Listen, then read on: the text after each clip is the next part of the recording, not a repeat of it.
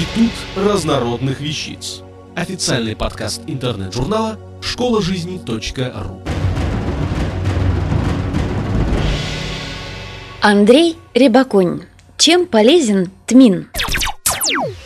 Однажды средиземноморские биологи решили проверить, в какие сроки выгоднее разводить тмин, чтобы не растрачивать драгоценную влагу на полив, и выяснили, что тмин лучше сеять попозже, в конце осени, когда становится прохладнее. Это и неудивительно, ведь тмин – выходец с севера.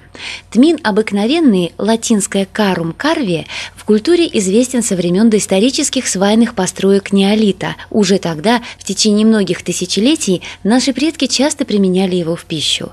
Латинизированное название тмина происходит, по всей видимости, от греческого «корон». Именно так называли тмин древние греки, разглядев за формой соцветия зонтика голову, греческое слово «кара». Кстати, арабское название тмина Карвия очень созвучно греческому. Возделывается тмин как двулетняя культура, имеются также однолетние сорта, почти во всех странах умеренного пояса, в том числе на Украине, в Крыму встречаются в диком или одичавшем виде, на Кавказе, в странах Средиземноморья и Средней Азии. Урожай до 10 центнеров семян с одного гектара посевов тмин дает на второй год. В семенах этого травянистого растения содержится до 7% эфирного масла, содержащего карвон, используемый для придания своеобразного запаха водкам и ликерам, а также лимонен, применяемый в парфюмерии. Кроме того, плоды содержат от 14 до 22% жирного масла. Целиком семена широко используются в хлебопечении. Хлеб с тмином любим очень многими. Под названием фруктус карви плоды широко применяются в медицине как стимулирующее, ветрогонное и мочегонное средство.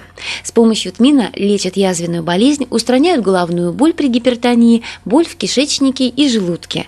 В народной медицине тмин использовался при болезненных менструациях в качестве болеутоляющего средства. Если у кормящих матерей пропадало молоко, тмин помогал восстановить лактацию. А мужчинам при полюциях крайне полезным будут все блюда, содержащие тмин. От супа до творога особенно полезен чай с тмином и мелиссой. Картофельный суп с корешками тмина может включаться в ежедневное меню больным аденомой предстательной железы.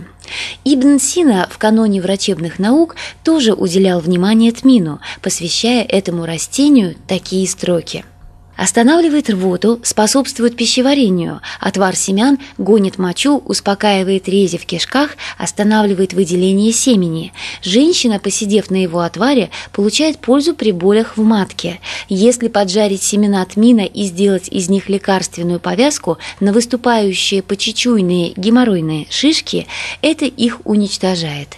Тмин убивает червей, если выпить его семян. Конечно, великий Авиценна имел в виду противоглистное действие настоя на плодах тмина. Действительно, тмин обладает достаточно широким спектром медицинского действия, но чаще всего врачи назначают лечение тмином при спастических состояниях и нарушениях функции кишечника, преимущественно в составе ветрогонных, желудочных, аппетитных для улучшения аппетита сборов. Тмин вполне достоин того, чтобы время от времени украшать собой разнообразные блюда на нашем столе, от супа до салатов и квашеной капусты. Необычайно вкусным является печенье с тмином, а рогалики, посыпанные плодиками тмина, в бывшей Чехословакии, превратившейся в два независимых друг от друга государства, и сегодня являются излюбленным лакомством, сопровождающим утренний кофе.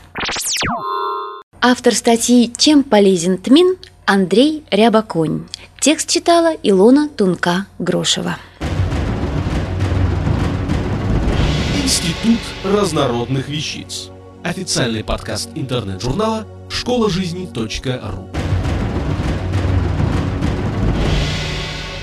Слушайте и читайте нас на www.школажизни.ру.